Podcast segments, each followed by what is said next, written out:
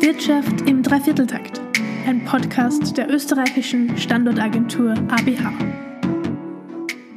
Hallo und herzlich willkommen, sagt Doris Dobida. Sie haben es wahrscheinlich schon mitbekommen, in den letzten Tagen gingen Schlagzeilen durch die Medien, der bisher größte Exit Österreichs. Die amerikanische Firma ChargePoint kauft das Radstädter Startup Has2Be um 250 Millionen Euro. Dieser Rekorddeal hat natürlich über die Grenzen Österreichs hinaus für Furore gesorgt. Martin Klessner, der Gründer, hat binnen acht Jahren ein Unternehmen in einem Wert von einer Viertelmilliarde Euro aufgebaut. Has to be den Softwareanbieter von E-Ladestationen. Umso mehr freue ich mich, dass ich heute Martin Klessner als Interviewpartner begrüßen darf. Hallo, Herr Klessner. Hallo, Chrissy. Herzlich willkommen. Ähm, Sie haben vor acht Jahren, kann man so sagen, den richtigen Riecher gehabt. Sie haben vor acht Jahren auf einen Trend gesetzt, der damals noch nicht so klar war. Was hat Sie dazu bewegt oder wie haben Sie diese Nische für sich gefunden? Ich bin ja ehrlich gesagt schon, schon viel länger im Bereich Elektromobilität unterwegs als, als die acht Jahre jetzt in, in der Hestoby. Mit meinem äh, vorherigen Unternehmen haben wir bereits 2007 die ersten Ladestationen für Elektrofahrzeuge als Prototypen aufgebaut. Das war hübsch zur gleichen Zeit, als äh, Tesla den ersten Roadster präsentiert hat, hatten wir uns schon initial mit diesen Themen befasst und eigentlich in dem Bereich gesehen, dass dann im, im Laufe der, der, der sehr langsamen Hochlaufkurve zu, den, zu diesen frühen Zeiten die Überwachung und Abrechnung von Ladestationen eigentlich nicht funktioniert hat.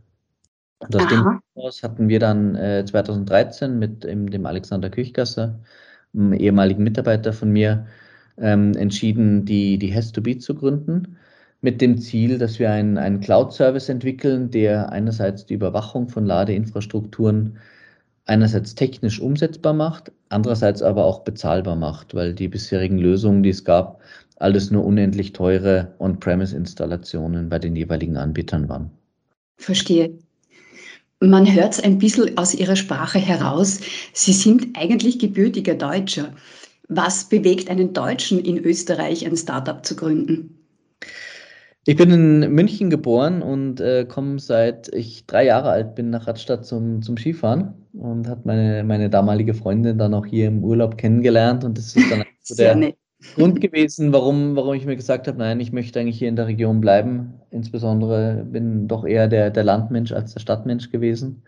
Und aus dem raus hat sich das dann in den, in den Jahren einfach entwickelt, dass wir gemerkt haben, dass es durchaus Sinn macht, auch IT-Technologie im ländlichen Raum anzusiedeln, was, was ja eigentlich doch in, in Österreich nicht wirklich gang und gäbe ist, da hier auch in Salzburg nach wie vor der Fokus ja unheimlich stark auf, auf den touristischen Bereich gesetzt ist. Und ich dort seit, seit einigen Jahren jetzt schon ermahnend äh, regelmäßig erwähne, dass es wichtig ist, neben dem Tourismus auch alternative Einkommensbereiche für die Region zu finden. Und die Corona-Zeit hat, glaube ich, jetzt auch wirklich ganz gut gezeigt, wie, wie wichtig das ist, in dem Bereich sich doch auch stark zu diversifizieren. Äh, wir als S2B haben zum Beispiel in den äh, Corona-Monaten unseren Umsatz äh, mehr als verdoppelt und über 40 Leute hier am Standort in Radstadt eingestellt, äh, während alle anderen im touristischen Umfeld doch herbe Einbußen zu verzeichnen hatten. Und ich, ich hoffe natürlich, dass jetzt das äh, Beispiel von uns hier IT-Technologie am Land äh, zu entwickeln, auch in anderen Regionen von, von Salzburg und auch Österreich Nachahmer finden wird. Sie haben sich ja da ein ganz nettes Plätzchen ausgesucht und ich denke, man kann auf diese Weise das Angenehme mit dem Nützlichen verbinden, die Natur genießen und trotzdem gut arbeiten oder eben deshalb gut arbeiten. Sie haben schon angesprochen, die Mitarbeiteranzahl. Genau genommen ist Has2Be ja kein Startup mehr. Sie haben inzwischen über 100 Mitarbeiter, auch internationale aus aller Herren- oder Frauenländer. Genau, also wir, wir haben jetzt insgesamt äh, sogar 135 Leute schon. Wow es wechselt ja wirklich von, von Woche zu Woche. Ähm, es sind nach wie vor äh, ganz intensiv dabei, äh, Leute und Ressourcen aufzubauen, insbesondere natürlich Softwareentwickler, ähm, die, wir, die wir benötigen. Die sind äh, insgesamt natürlich sehr schwer zu finden, ähm, so dass wir aber jetzt inzwischen auch äh, gesehen haben, dass es durchaus sinnvoll ist, aus dem, dem europäischen und auch internationalen Ausland wirkliche Fachkräfte hier bei uns in der Region anzusiedeln, was uns in den letzten zwei Jahren auch wirklich gut gelungen ist. An dieser Stelle vielleicht noch ein Hinweis in eigener Sache. Die ABA hat ja eine Abteilung Work in Austria, wenn es darum geht, Facharbeiter, insbesondere auch IT-Kräfte zu finden, die sie nicht in Österreich finden. Dann rekrutiert diese Abteilung die aus dem Ausland, aus dem benachbarten osteuropäischen Ausland zum Beispiel. Das ist ein Service, den wir Ihnen natürlich auch gerne anbieten. Genau, kann ich nur bestätigen, hat immer unheimlich gut funktioniert. Fein. Ähm, Sie haben schon ein bisschen zu erzählen begonnen, Herr Klessner, was Has2Be eigentlich macht.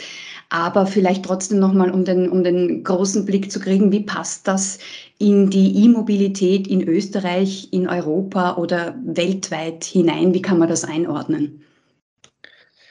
Grundsätzlich sind wir am, am, am Markt nicht wirklich, wirklich zu sehen und sind eigentlich die letzten Jahre immer, immer sehr stark unterm Radar gefahren. Was wir, was wir eigentlich tun, ist, wir sind im Hintergrund die, der unsichtbare Technologie- und Abrechnungsdienstleister für den Betrieb von, von Ladestationen für Elektrofahrzeuge. Das bedeutet, dass Ladestationen bei uns auf der Cloud-Software aufgeschlossen sind. Wir überwachen die Ladestation einerseits technisch, andererseits aber auch mit, mit Personal hier vom Standort Radstadt und reagieren bei Fehlern und versuchen natürlich dann auch diese Fehler äh, rund um die Uhr zu entstören, bevor der Fahrer wirklich merkt, dass er ein Problem an der Ladestation wirklich, wirklich haben könnte. Der zweite Bereich, den wir abbilden für unsere Kunden, ist das Thema Abrechnung. Das heißt, wir kümmern uns im Hintergrund darum, die Daten der Ladevorgänge in unserer Cloud-Software zu aggregieren und dann im Namen unserer äh, Anbieter oder unserer, unserer Kunden in aggregierten Rechnungen beispielsweise am Ende vom Monat den Fahrern in Rechnung zu stellen. Und damit ermöglichen wir beispielsweise, dass das Ladevorgänge und die Stromrechnung von Anbietern beispielsweise auf dem gleichen Dokument abgebildet werden können, weil wir dort diese Datenaufbereitung und die Datenaggregation im Hintergrund komplett abwickeln. Aha, Okay, jetzt verstehe ich es ein bisschen besser. ähm, ChargePoint ist ein amerikanisches Unternehmen, das jetzt äh, der Eigentümer oder Mehrheitseigentümer ist oder wird. Es gab oder gibt eigentlich seit einiger Zeit auch eine VW-Beteiligung, wenn ich das richtig in Erinnerung habe. Genau, VW ist ja 2019 bei uns eingestiegen, hat uns im Endeffekt ganz stark unterstützt im Hochlauf unserer Mobilitätsdienste.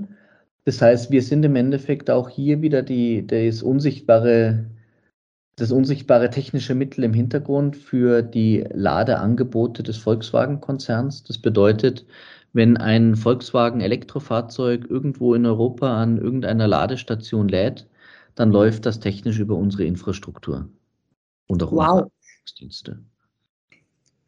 Ähm, Sie sind auch Mitglied in einem Josef-Ressel-Zentrum. Die Josef-Ressel-Zentren sind ja Förderprogramme für die Zusammenarbeit von Fachhochschulen und der Wirtschaft. Genau, wir haben uns äh, ja immer schon sehr, sehr stark äh, fokussiert ähm, in einer Zusammenarbeit mit äh, der, der Fachhochschule Salzburg und aber auch natürlich umliegenden Ausbildungs, äh, Ausbildungszentren, wo wir natürlich versuchen, in den Bereichen auch äh, Forschung aktiv zu unterstützen. Und äh, die Mitgliedschaft im Josef-Wessel-Zentrum ist für uns eigentlich ein, ein Weg, um insbesondere neue Entwicklungen in Kombination mit Energiesystemen aktiv äh, zu erforschen beziehungsweise zur Forschung dort beizutragen, weil wir ganz klar oder, oder ganz stark davon überzeugt sind, dass die intelligente Einbindung von Stromnetze und Elektromobilität zusammen ähm, zwingend, also zwingend zusammengehören und im Endeffekt nur gemeinsam wirklich vorangetrieben werden können.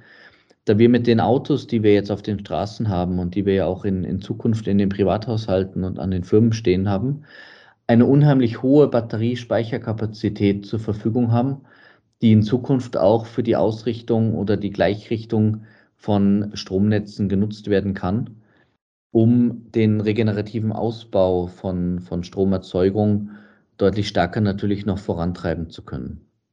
Mhm. Das, das Programm hat den etwas sperrigen Titel Dependable System of System Engineering. Äh, ich muss ehrlich sagen, ich kann mir nicht wirklich was darunter vorstellen. Wie, wie, wie kann man das am besten erklären, was, woran da geforscht wird? Genau, also wir arbeiten da an, an Systemen, die äh, System to System, also von, von Backend-System zu Backend-System äh, Kommunikationsmöglichkeiten ermitteln, um äh, intelligente Stromnetze mit dem Bedarf von Ladeenergie und dem, dem entsprechenden äh, Forecast auch von, von Ladeenergiemengen zusammenbringen, um im Endeffekt diese Informationen so zu, auszutauschen, dass sowohl Infrastruktur sinnvolle Forecasts generieren kann, als auch die Stromnetze natürlich entsprechend ein, ein Feedback erhalten, mit welchen Energiemengen oder Abgabemengen in Zukunft auch zu rechnen ist. Vielen Dank für die Erklärung. Jetzt habe ich es verstanden. Wie sehen Sie denn den Forschungsstandort Österreich generell, so was die Zusammenarbeit eben Industrie, äh, Forschungsinstitutionen betrifft oder auch die Fördermöglichkeiten betrifft? Unheimlich gut. Also wir haben äh, unsere, unsere Förderprojekte, die wir gemacht haben, äh, zu, würde sagen, 90 äh, Prozent ausschließlich mit österreichischen Universitäten abgebildet. Ähm, einerseits hier in Salzburg natürlich zum Thema Energie mit dem Josef-Restel-Zentrum, in anderer Sicht aber auch natürlich ganz intensiv mit dem No Center im Graz, also einer Ausgründung von der Universität Graz, was das Thema Big Data betrifft, wo wir uns ganz stark darauf fokussiert haben, natürlich Forecasts und, und Vorausschaurechnungen zu, zu ent entwickeln. Und wir haben dort eigentlich gesehen, dass äh, Österreich unheimlich viel talentierte Studierende hat, die dort wirklich gute Ideen an den Tag bringen und auch im Bereich der Forschung wirklich, wirklich wegweisende Algorithmen und auch, auch, auch Systeme entwickelt haben. Deswegen habe ich überhaupt keine Bedenken, dass wir im internationalen Standard hier ausgestattet sind, ähm, Technologievorreiter auch, auch, auch sein zu können oder werden zu können in den entsprechenden Nischen, die äh, wir dann für uns identifizieren können. Wie sehen Sie denn generell so die Trends in der E-Mobilität? Das ist ja momentan ein großer Boom, klarerweise. Aber was, was wird sich da herauskristallisieren oder auf welche Nischen sollte man setzen, wenn man ein so mutiger und erfahrener Gründer ist wie Sie? Wir sehen jetzt äh, verschiedene Entwicklungen, die in den nächsten, nächsten Jahren sich durchsetzen können. Die kurzfristigste Entwicklung, mit der wir uns jetzt auch intensiv beschäftigen, ist das Thema Plug and Charge. Ähm, was man darunter verstehen kann, ist es, dass man in Zukunft für das Laden eines E-Fahrzeugs keine zusätzliche Autorisierung an einer Ladestation mehr benötigt, sondern man steckt ausschließlich das Fahrzeug an irgendeine Ladestation an. Das Fahrzeug wird dann automatisiert geladen und die Abrechnung erfolgt automatisiert auf einem im Fahrzeug hinterlegten Vertrag. Das heißt, eine, ein unheimlich hoher Zugewinn an Convenience im, im Umgang mit, mit, mit Ladeinfrastruktur. Das zweite Thema, was damit einhergeht, ist dann eigentlich das Thema induktives Laden. Das heißt, ähm, Ideen oder, oder Konzepte, die sich jetzt zunehmend entwickeln, dass beispielsweise in Einfamilienhäusern ähm, Platten in, die, in, in den Boden der Garage beispielsweise äh, eingearbeitet werden, sodass man das Fahrzeug gar nicht mehr anschließen muss, sondern es einfach nur noch abstellt. Es wird automatisch geladen und identifiziert sich auch. Mhm. Ähm, und was wir auch jetzt bereits an, an ersten Pilotstandorten, insbesondere mit großen Infrastrukturen, erforschen und, und äh, testen, ist das Thema intelligentes Lastmanagement, wo wir uns ganz stark darauf äh, konzentrieren, natürlich zu schauen, wie muss im Endeffekt die ähm, Stromversorgung gestaltet sein, wie kann man einen Forecast rechnen, wie viel Energie benötigt wird und wie kann man auch beispielsweise auf den dynamischen äh, Strompreisen oder Stromtarifen, die über den Tag verteilt sind, die Fahrzeuge beispielsweise genau zu den Zeiten laden, wo ein Überschuss an Energie besteht, weil das ja wirklich dann im Gesamtkontext Strom und Elektromobilität genau der Anwendungsfall ist, den man eigentlich erreichen will, weil ich möchte meine, meine E-Fahrzeuge ja nicht mit mit Kohlestrom zu der Zeit laden, wo ein, ein, eine Unterkapazität an Energie besteht. Ja, klar. Sondern ich möchte das Fahrzeug genau dann laden, wenn der Strom regenerativ erzeugt wird. Und man hat leider ja noch sehr wenig Einfluss drauf, wann die Sonne scheint oder wann der Wind. Deswegen hat man natürlich dort viel, ein, ein, muss man einen viel größeren Einfluss nehmen auf die intelligente Steuerung der Systeme um die Fahrzeuge genau dann zu laden, wenn zu viel Strom da ist und die Fahrzeuge eben nicht zu laden, wenn zu wenig Strom da ist. Und damit hat man auch dann insgesamt kein Stromproblem, weil in Summe haben wir mehr als ausreichend Energie. Wir haben sie nur nicht zu den richtigen Zeiten und das wird sich mit Elektromobilität sehr stark optimieren lassen, dass man dort eine Gleichgewichtung vom Stromnetz einfach erzeugen kann. Das klingt, das klingt sehr spannend. Sie sind international tätig, ähm, haben natürlich auch ähm, einen entsprechenden Blick auf den österreichischen Markt. Wenn Sie jetzt an den Ladestationenmarkt in Österreich denken, äh, wie schätzen Sie den ein oder wie, wie denken Sie, wird sich der weiterentwickeln? Ich glaube, man muss äh, den Markt immer in, in zwei Kategorien unterteilen. Einerseits in die Technologie und andererseits in die Zugänglichkeit des Marktes. Wir haben in Österreich bereits ein äh, unheimlich gutes, ausgebautes Netz an Ladeinfrastruktur, insbesondere auch im Schnellladebereich dass man von einer komfortablen technischen Abdeckung des Marktes ausgehen kann, so dass man im Endeffekt wirklich überall laden kann und auch mit Schnellladestationen das Fahrzeug dann innerhalb von, von 10, 15 Minuten wieder auf 80 Prozent der Kapazität generieren kann. Das hat Österreich wirklich gut gemacht. Die Landesenergieversorger Vorreit an, an erster Front haben da die letzten Jahre einen, einen, einen wirklich guten Job gemacht. Wo wir in Österreich ein unheimlich großes Aufholpotenzial haben, ist die Sichtweise, dass Mobilität an der Landesgrenze endet. Ähm, wenn man da die, die Zahlen verdeutlichen kann, mit unseren Mobilitätsangeboten haben wir in Gesamteuropa eine, eine Netzabdeckung von über 98 Prozent. Das bedeutet, an, mit den Ladediensten, die Hestobi anbietet, kann man in Europa an 98 Prozent aller öffentlich zugänglichen Ladestationen sein E-Auto laden äh, indem man einfach seine Karte vorhält. In Österreich haben wir eine Abdeckung von ungefähr 60 Prozent, hm. ähm, weil die Bereitschaft der Anbieter, die Infrastruktur Dritten zugänglich zu machen, nur sehr eingeschränkt ist. Und Schade. Sein, sein Netzwerk irgendwie gegen fremde Nutzer abzusichern, ähm, wo viele allerdings, glaube ich, noch nicht verstanden haben, dass natürlich die wirtschaftliche Rentabilität von, des von, von, von Steuermitteln investierten oder bezahlten öffentlichen Netzes natürlich viel größer ist, wenn auch ausländische Kunden die Ladeinfrastruktur nutzen und im Endeffekt natürlich äh, kostenpflichtig nutzen in erster Linie. Ja, natürlich. Ich muss ehrlich zugeben, das war mir so in dieser Form nicht bewusst. Da habe ich auch wieder was gelernt. Äh, Herr Klessner, ich habe mir die Has to Be Homepage angeschaut und habe gesehen, Sie bieten auch Kooperationen an. Man kann ein sogenannter Solutions Partner werden. Wie funktioniert das?